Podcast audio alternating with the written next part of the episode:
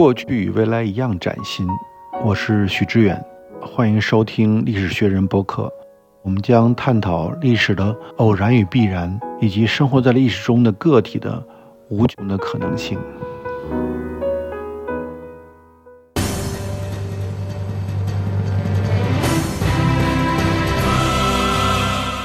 欢迎来到由大象街基金会和历史学人联合出品的播客《历史学人》，我是庄秋水。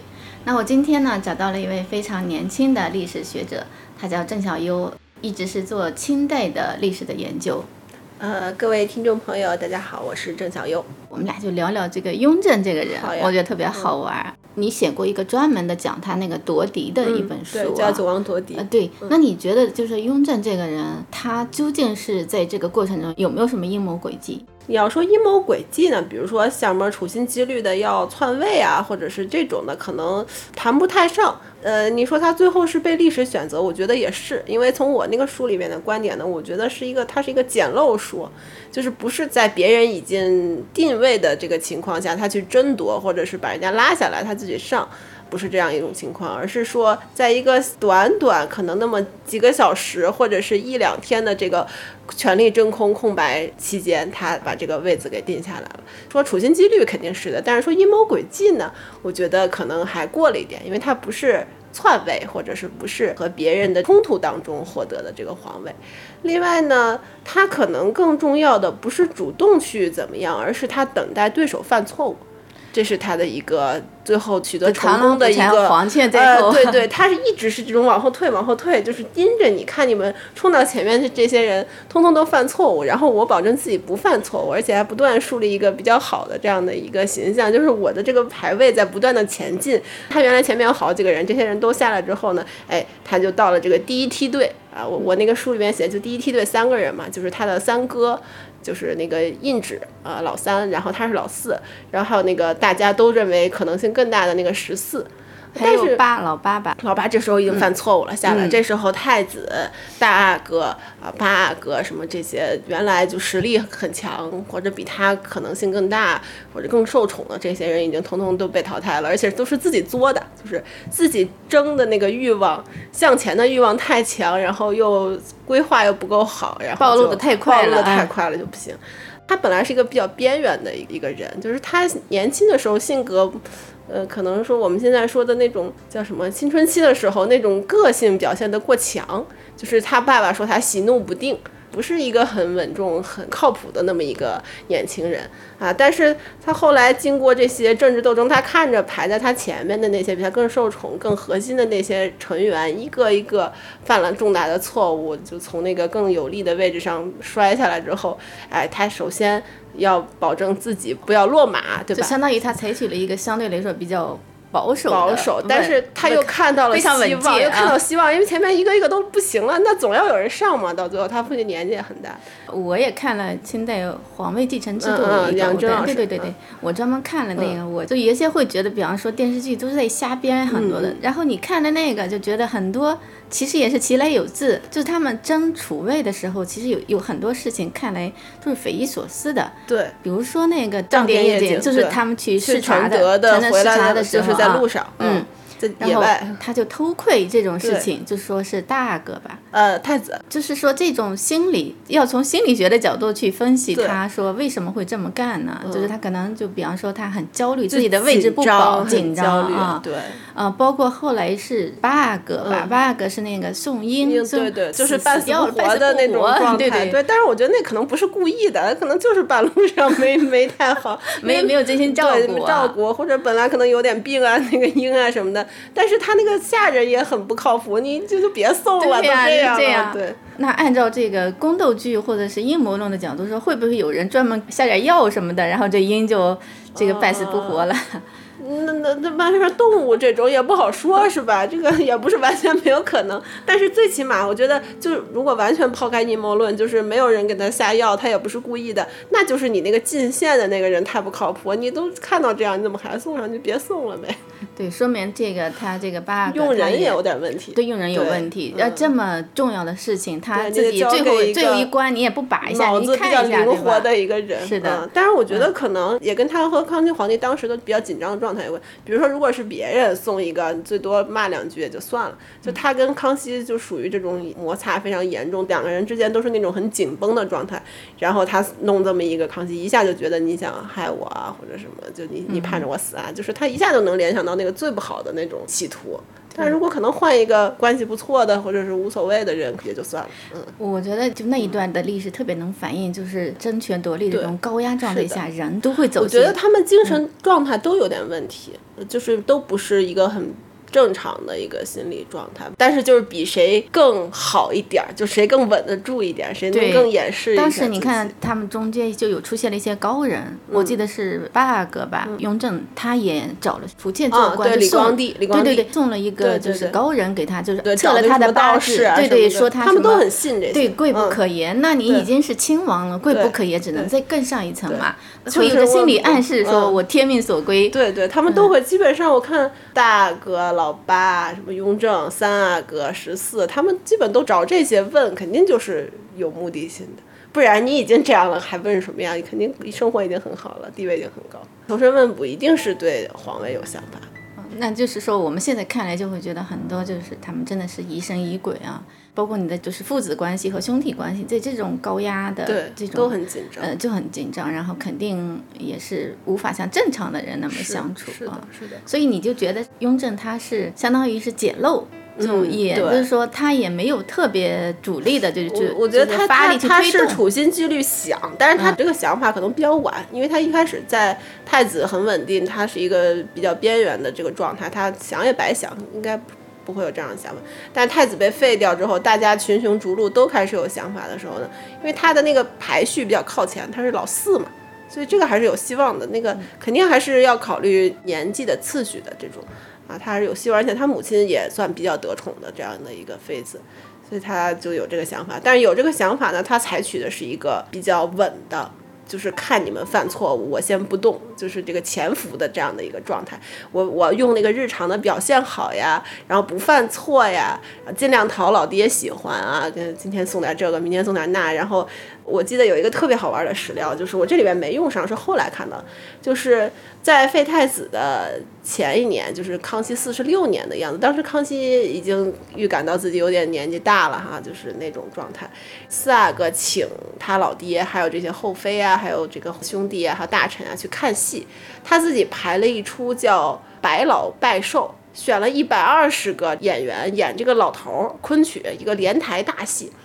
然后就是唱唱了一天，就是一百二十个扮演老头的，其实就是那种什么老来伴衣呀，就是那个表现孝道的那种，特别主流，给他父亲很开心的那个剧情本身估计没有什么意思。然后康熙这些皇子啊，什么这些大臣都是看惯了那个。当时的昆曲是水平特别高的嘛，就是康熙初年就对什么李煜啊、李渔啊、什么洪生啊、什么呃孔尚任都是这种水平的那种文人戏啊，什么是文采、文词啊、音乐都很美。然后他搞的这个大戏，一连演一天，一百多号人唱什么那个敬老爱亲的这种，的无聊，大家很无聊。对，说太子和那些皇子看的都烦死了，就觉得给人拍马屁，简直就把我们这么多人拉着看一天。然后康熙就很高兴。很开心，就是你讲雍正他自己，他是一个审美水平很高的人，他不会喜欢这种戏的，但是他费了很揣摩老年的好大劲儿，对啊，找了一大帮人排了这么个戏，就专门给他爸演一天，结果他爸很高兴，其他兄弟都很生气，就是看了这么一天这个破戏？对，所以就是你看他这个人的心机，讨好他父亲，就从这些点点滴滴就能看出来。对他还是选了一条很稳的路，但是你从你看他。嗯，就是继位之后的一些形式，他其实是一个剑剑走偏锋的一个人，就跟传统的一些帝王的方式都他挺不一样的。因为他有一个特殊的性质，首先他是一个成平时代的一个君主，他虽然是一个竞争上岗的，因为大多数皇帝不是竞争上岗，是你就传下来的，就该我了，我就就传下。所以尤其是像明朝那个，后来后来都不爱上朝，就烦死了。那是那不得不当皇帝，就不是我愿意干的，是祖辈传下来，我就。上一代上不上，没办法，只好凑合着。但是雍正他是这自己有强烈的想当的欲望，要不然他也不会去竞争。而且他是在竞争特别激烈的一个残酷的环境里竞争上岗，但他又是一个成平时期的，就是一个和平时期的皇帝，就是国家大体上还不错的这样的一个时代的一个皇帝。他不是开国君主，开国君主大多数是那个强竞争环境里面出来的，就打出来的，非常强势、勤政、能能干，然后那个攻击性强，这是我们大家都能理解。但他不是，他是一个和平时代的一个君主。和平时代你就不能大破大立是吧？你还是得在那个按部就班的那个。对对对，你只能说是在政务方面有一些改革，但是你主体上还得继承前代的这些，你不能把国家搞乱了。但是他又是一个高竞争环境里出来，又个人能力很强，又是一个就是那想法特别多，然后又得用一些和平的手段就把这些他这兄弟都给搞死，把这些反对势力都得清除掉。他，但是他又不能像朱元璋那样夸夸夸杀一堆人，这个也不不允许，因为他不是建国初期的那种状态。而且他们满洲的那个统治集团很小，人数很少，你都杀光了，你这个统治集团就没了啊！你又不能大开杀戒。但是你又得把反对派搞掉，你又得维护自己的形象，就是你不能是一个暴君的形象，你还得是一个明君的形象，但是又得维护自己的政权统治，又得提拔自己人。他限制条件又很多，他个人的那个蓬勃欲出的那个欲望，改变的那个欲望又很强，所以就形成了一个很有张力的一个时代，就很有意思。对，哎，但我就是觉得他那个心理是挺奇怪的，就说为什么，比方说他的几个兄弟啊，他后来就给他们还改名字，什么类似阿奇纳是，就是猪狗啊，是那那个阿奇纳三族黑倒不是一个，就是满语不是一个很坏的词，就是普通人也有叫这个名字的啊，他他就是就是改名，没有没有往那个恶了的，把他们圈禁，然后就是终身圈在王府里边。对。然后就是改名，还还不是圈在王府里边。你像那个那个赛斯黑，就是老九，他是很惨。他一开始被打发到了西宁，就是那个跟着年羹尧去在军前嘛。嗯，他有一个说法，就是因为清朝打仗是必须有一个宗室的一个高级的贵族在军前，像监军一样。但年羹尧不是嘛，所以雍正就派了老九去，就是但是实际上他不是监军，他是被年羹尧看着的这样的一个角色。但是后来仗也打完了，也没事儿，他也不应该在那个前线待着了，然后就把他弄回来，就这时候给他定了罪，就等于把他押回来。然后押回来的路上路过了保定，就是那个直隶总督的那个所在地，他就既不想让他进京啊，也不想让他在军前，所以就半路给他截在保定了，就把他关在那个保定直隶总督衙门的那个监狱里面。关普通犯人的那个监狱肯定是条件很差的，所以就等于把他像普通犯人一样关在那儿。其实是很虐待的这样的。我记得有一个他的网页是一直关到了，一直到乾隆时候才放对，像那个十四和十啊，包括后边的那个三阿哥都是关着，但是他们那个生活条件相对好一点，也不是在自己家里边就好一点。就相当于就是说，你只是活着，对对对，就别好好的活着，限制自由，也别参与什么政治活动什么的。那我觉得像他这种一直都是比较残酷嘛。当时在民间就很多流传，我记得《大义解密录》里边，曾静就公认，当时他是湖南的一个小地方啊，都听说康熙呃要去世了，然后这个送了一碗参汤，然后他就驾崩了啊。就可见就在当时社会上也流传了很多这种。对他一继位就有好多这种谣言，一开始就在北京嘛，后来就是在九城里边，就普通的普通旗人什么的。后来是那个八阿哥他们不都是倒台了，就抓起来了。很多然后他身边的一些人，就侍卫啊、太监啊，就被流放到云贵那个燕瘴地区，跟一般的犯人一样。然后他就要走那个官道。嗯，就是从北京到云贵的那个官道，就是路过湖南、湖北这些。估计是边走边写小作文，边写边写小作文，然后沿途宣传。所以连那个湖南那个山沟里边的那个曾静，就是就是等于他可能就在街边茶馆喝个茶呀，就是唠个闲嗑啊，就这些，就听到人家这个流放的路上对对对说的。所以这连这些人都知道。对，所以后来就是曾静案发的时候啊。雍正的处理方式就是真的是有点匪夷所思啊！一般的就是帝王对这种事情的处理方式，肯定是说我悄咪咪的把这事情给压下来，或者把人杀了就对，把人杀了，然后把所有的信息都给抹掉啊，这件事情就相当于化掉了嘛，就没有神性。他反而就是把曾静给关起来，然后每天让他看折子，对，然后学习他的，对正正向的这种，对对，看我怎么是治国的，跟你听说的那个小道消息、谣言里边的那个皇帝完全不一样。最后又把俩人的这种互动啊，对，编了一本书，对，公到处宣传啊，对，而且那个书他还是全国散发，让大家去学习。对，这个处理方式真的是还让那个工作组带着曾曾静到处去讲，宣传我的这个好的这方面的。对对。对，意思就是说我跟你们这个民间谣言里边是不一样的。那这个其实你觉得他是一个什么样的心理呢？我觉得特别奇特。嗯，我觉得他可能一方面觉得自己真的冤枉，就是说什么送参汤啊，就是害死他父亲这种事儿，他可能真的觉得冤。这我觉得应该是不会的啊，就不会有什么毒死这个康熙什么这种情况。所以他看了之后肯定是很震惊。然后另外，雍正这个人就是那种自我表现的欲望，就是就是抛白自己的那个欲望特别强烈。我觉得他年轻时候可能比较压抑，所以就是有的历史学者就学家也会根据这个来推断说，他必定是心里有鬼才会。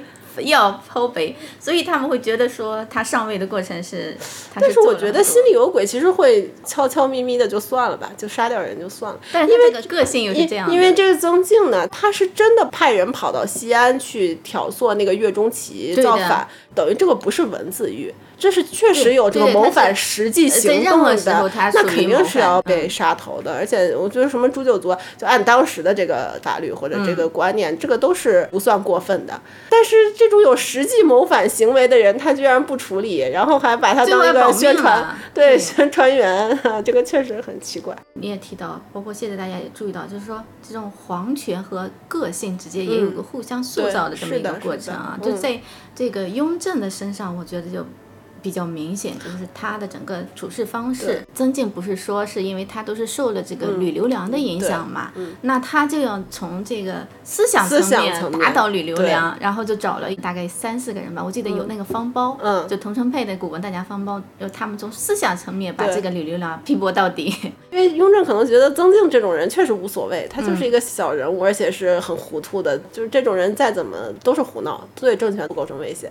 但是他认为这个思想基础是。对政权构成威胁，这个具体行为就是一个瞎闹。岳钟琪怎么会听他的呢？这是不可能。对，所以他很多的处理方式，嗯，宣讲团呀，什么批旅小组啊，对，批旅小组，呃，然后这种处理方式，在后世的帝王来看来都是不可理解的。所以叫乾隆。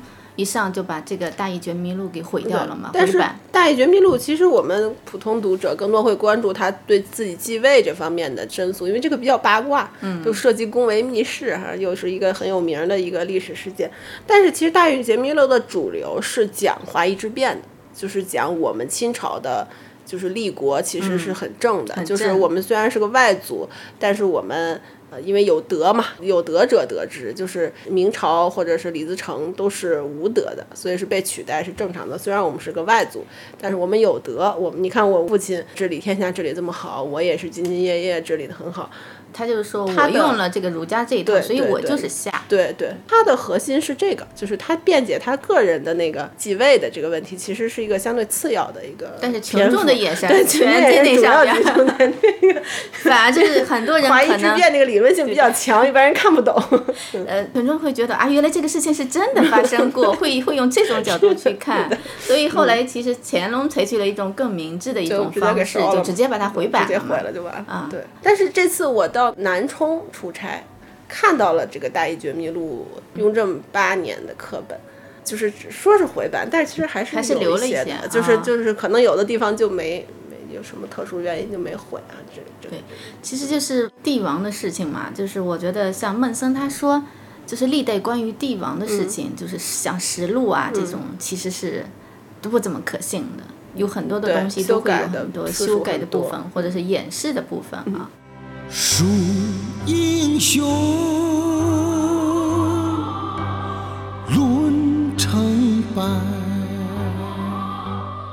像那个雍正，我觉得他很好玩的，就是跟年年羹尧的关系啊，你能看出，呃，他跟年羹尧经常就是有这种互动，比方说过年啊，送个正月十五呀，送个礼，送礼之之后。哎，我就觉得如果我是年羹尧，我肯定也逃不掉，就是 因为他太太会太会飘了。就是说，哎呀，我印象很深刻的有一个作者里就说啊，自古以来没有像我们俩这样的君臣愈合啊，对对，他还说太甜言蜜语，对，说我要做千古的圣君，你要做千古的这个臣子，我们就是千古的一对啊，这种卡跑感 太强了。但是他他其实跟好多人都说过这种话。到这个是个渣男，确实太渣了，就有点到处表白，到处说好话，就好像人工智能一样，可以跟很多人谈恋爱的那种感觉一样啊。你觉得他这是一种他的质数吗？他的一种？我觉得可能分两方面，一方面是他一个套路。确实是想拉拢一些人，但是关系不好之后翻脸，就就是渣男的这种套路吧，就是 PUA 的这种套路很深。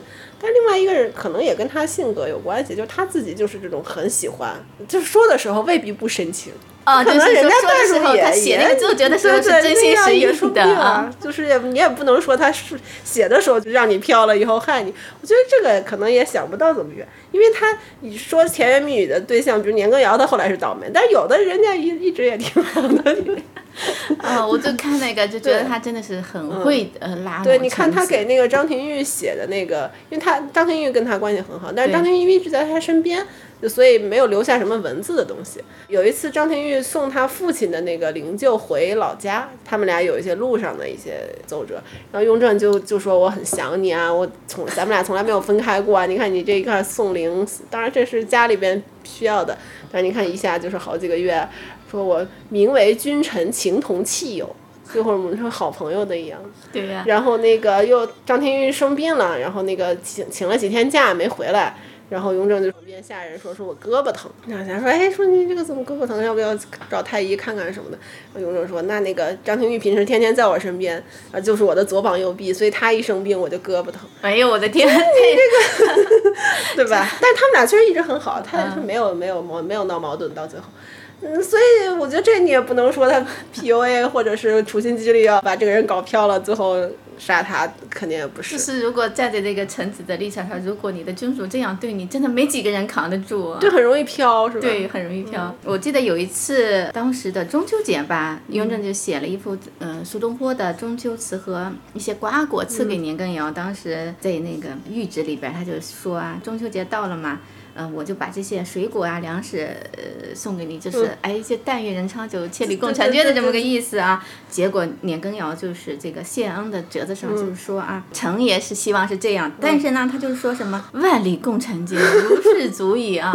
这个我觉得年羹尧这人真的是飘了啊。皇上说是千里共婵娟，然后他非要说一个万里共婵娟，所以后来被入罪的一个直接的就不就说他那个把那个朝妾洗替，他写成洗替朝前嘛。对。对，一个直接的一个罪名，当然后来就一系列好多好多罪名，但是最初的这个罪名就是这样。对，但是这种文字一般都是那个木有写的，就是对对，一般上对都是冒友，估计他也没仔细看。也就凑凑，他事情也很多嘛，平时工作也很忙，就不重视文书工作的结果。但是其实这种事情呢，大多数皇帝也不会仔细看，因为每个这种有什么天象好事啊，每一个大臣都要上奏，哪看得过来这不什么重要的事情？但是估计雍正特意找出他的来看了一下，别人可能也就算了。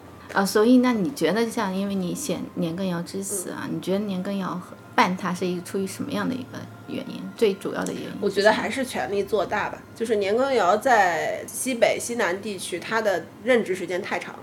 他是康熙势力太大了，势力太，他是康熙四十八年就到了四川做巡抚，而且后来又掌握了兵权，就是而且是川陕甘三省总督。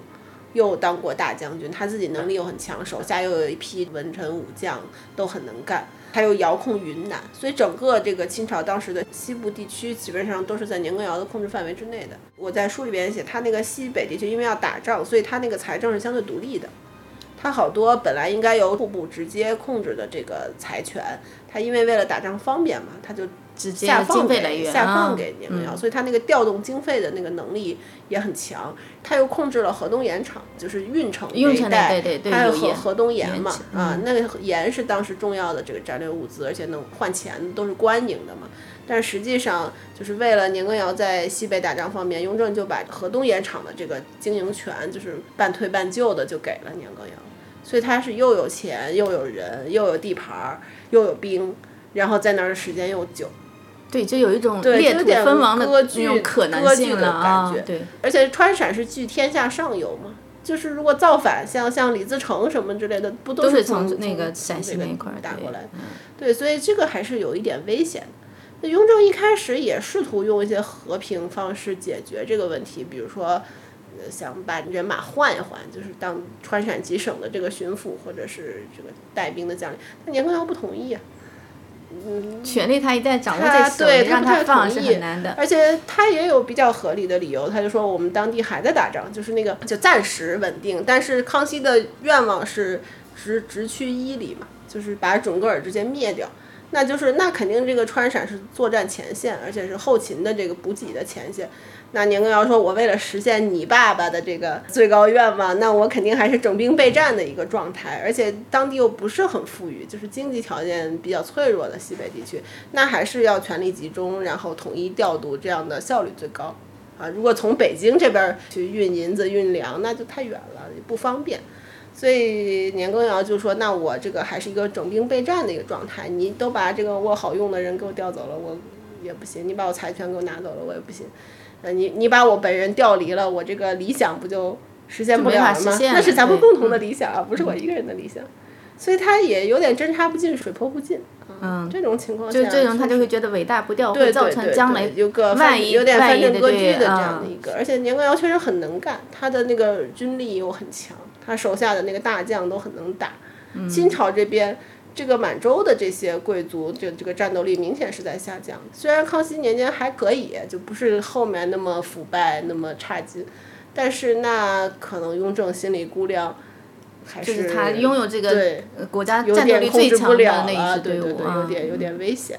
那你说像年羹尧，他难道心里就没有这根弦吗？因为我记得有一个文字狱，就是那个王景琦，年羹尧的一个幕僚啊，他那个幕僚，他曾经也写过什么关于前程的文章。但是那篇文章是在年羹尧已经有点危险的时候，已经雍正公开对他表示不满的时候写。他其实就是照着这个年羹尧写的那篇文章，就几乎一一都能对应。那个不是一个预见性的文章，而是一个结果的。对，已经已经是这样了。对，但年羹尧的个性也是。我觉得你可能在那个权力的位置上。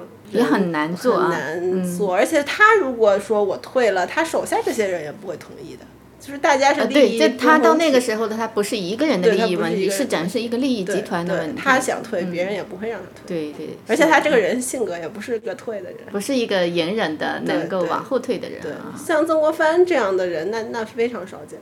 就是知道自己位置到了一定程度，我主动让我解散解散整个乡军这种很难做到的，确实是一个智慧很大很大很大的人。一般人像年羹尧肯定不是这种性格。啊，那像那个年贵妃确实是被他处死的吧？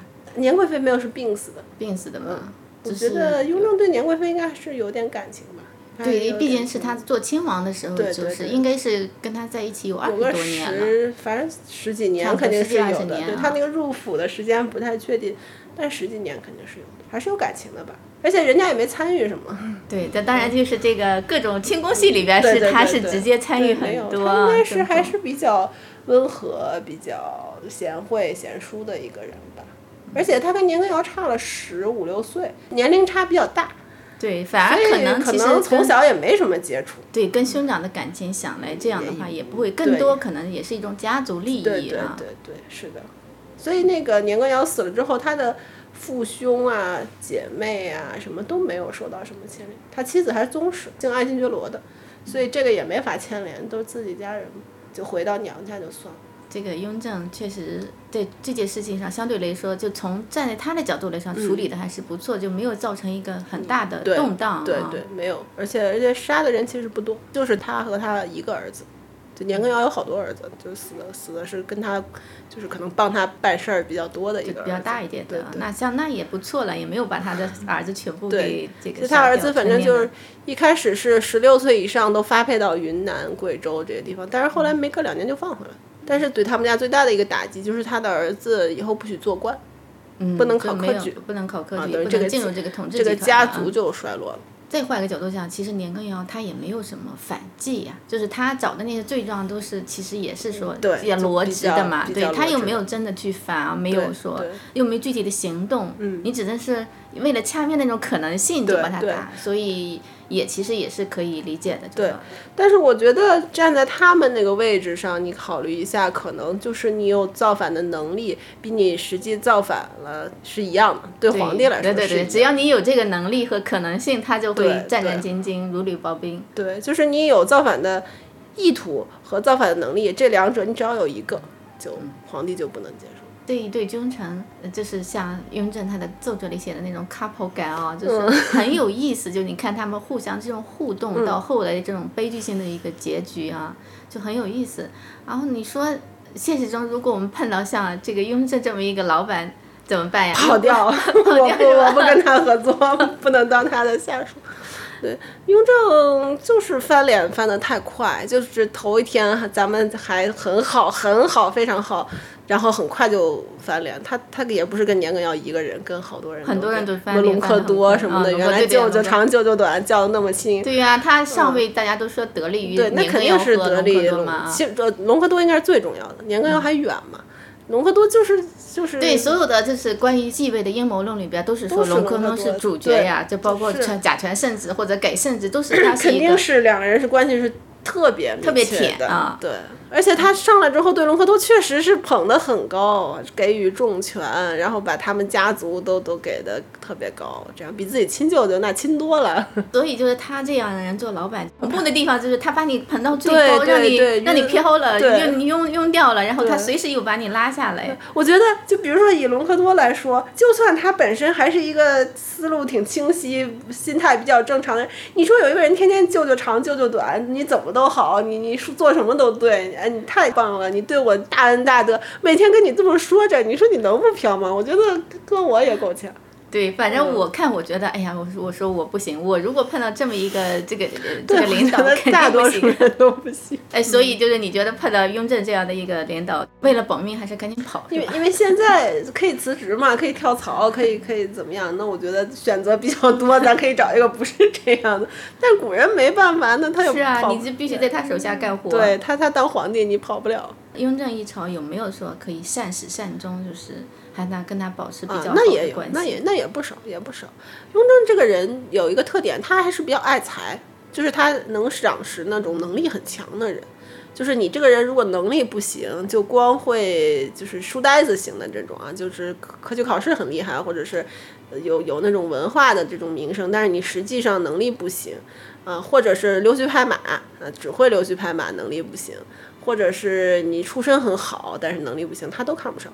就他还是喜欢那种能力强的，而且他不排斥强势的人，就是他不排斥有的领导受不了那个下属比较有主意，下属有主意自自作主张，或者是可以给他提意见的这种下属哈。呃，雍正倒不是，他一个是喜欢能力强的，呃，而且他是真的不喜欢没本事的人，包括你你跟他是亲戚什么之类的都不重用。而且他的前底的这些从龙的这些，就是他原来的雍王府的这些下属，如果你能力不行，或者是你贪污腐败什么的，他也不提拔，就是不提拔自己人，完全是看能力，能力强，然后有主意，敢针对那个具体的事情给他说一些反对意见，他都没问题。这点我觉得是挺好的，不排斥强势性格，但是你必须跟他一条心。但是这个一条心怎么来判定？有时候他也会。有一些微妙的差别吧，就比如说，就是你得在他的控制范围之内，你可以针对具体的事情跟他提意见。比如说，他出台一个号线归公，呃，参军入地什么这些算大政方针了。然后呢，底下有的人有针对不同的意见，这种都很多的。呃，你给他提，他完全可以接受。但是如果你比如说像年羹尧这样，让他觉得有点失控的可能性了。那肯定不行。哎，这可能就是确实也跟他整个上位年纪大比上位有关系。就是他一定都要在我的控制之下。对他是一个控制能力特别强的人。控制能力强有一个好处，就是说他这里边的那个空间相对大一点，因为他自己是个能力很强的人，而且很聪明，学识也不错。就是所以他喜欢跟他同一类的人，不是喜欢那种窝囊的或者是溜须拍马的。这个这个不是。呃，但是如果你的那个能力超出他这个控制范围了，那就有点麻烦，那就又要起疑心了。嗯，在他在位的时候，两拨人倒霉，一波是这个就年羹尧、隆科多这种，就有点超出他那个控制范围的这些能力特别强的人，太强的，太强的，对。但是还有一波呢，就是不行的，就是靠着什么出身好啊，对对对，这些这些都不行，或者虚名啊，虚名他都不行。对，就是像张廷玉啊，什么鄂尔泰。嗯，就是那个当时的那个改土归流的那个，后来做他的首辅，然后像什么李卫啊，什么允祥，就是那个十三阿哥，什么尹继善，包括他提拔了一些后来年轻的人，就是科举考试上来的这些，就是在他继位之后科举考试上来的这些人，包括一些原来不太显眼，在康熙年间被埋没的，出身不太高或者是不是科举的这种出来，像李卫他是捐纳的，按说捐纳是受到歧视的，就是买官的这些。哎，但是他有点不拘一格，雍正是比较不拘一格，就只要你有能力，只要会办事儿，对你是什么怎么怎么个来头无所谓啊，他这个无所谓，他就喜欢用自己提拔的这些人，就这些人你能力再强，你是我提拔起来的，而且他们一般出身不是很高，就是家里不是那种世世代代的这个荫袭下来的这个，所以你能力再强呢，你也就是官僚，靠我的这个提拔上来的，所以基本上不会超过他的这个控制范围。这些人都还是善始善终的，就还是好好办事儿。对对对，给我干活，给我打工。一条心。然后你能力越强越好，我也不嫉妒你，我也可以使用你。你提点意见呢，就针对具体事儿提点意见，我也不会生气。咱俩还互相抬着，互相捧着，这样是可以的。这种人如果在他手下打工是是比较好的，嗯。反正就是，我觉得那这个皇帝就是康熙、雍正和乾隆，他们的个性又非常的不同啊，就很蛮有意思的。不一样，跟他们的那个少年时代的，就是我觉得现在讲什么原生家庭，或者是你的青少年时代对人生的影响，我觉得确实是这三个人就是很明显。你说我耍赖，才让你离不开；你说我自私，只顾着自己爱。一阵阵暴雨，随狂风吹过来，我左右摇摆，差点就到头栽。幸好我仍然有一点功力在，你触碰不到我致命的要害。谋上你只好自认倒霉活该，拽拽的样子，你真的心太坏。你好毒，你好毒，你好毒，你越说越离谱。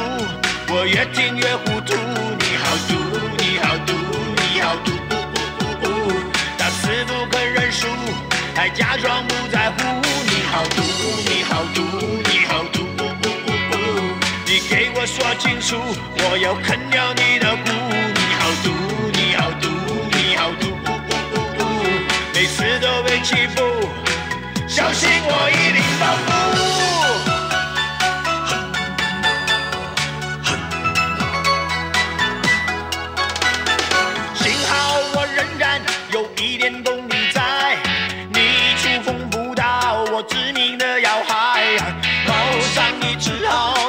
倒霉我敢挨，拽拽的样子，你。真的心太坏，你好毒，你好毒，你好毒，你越说越离谱，我越听越糊涂，你好毒，你好毒，你好毒，打死不肯认输，还假装不在乎，你好毒，你好毒，你好毒，你给我说清楚，我要啃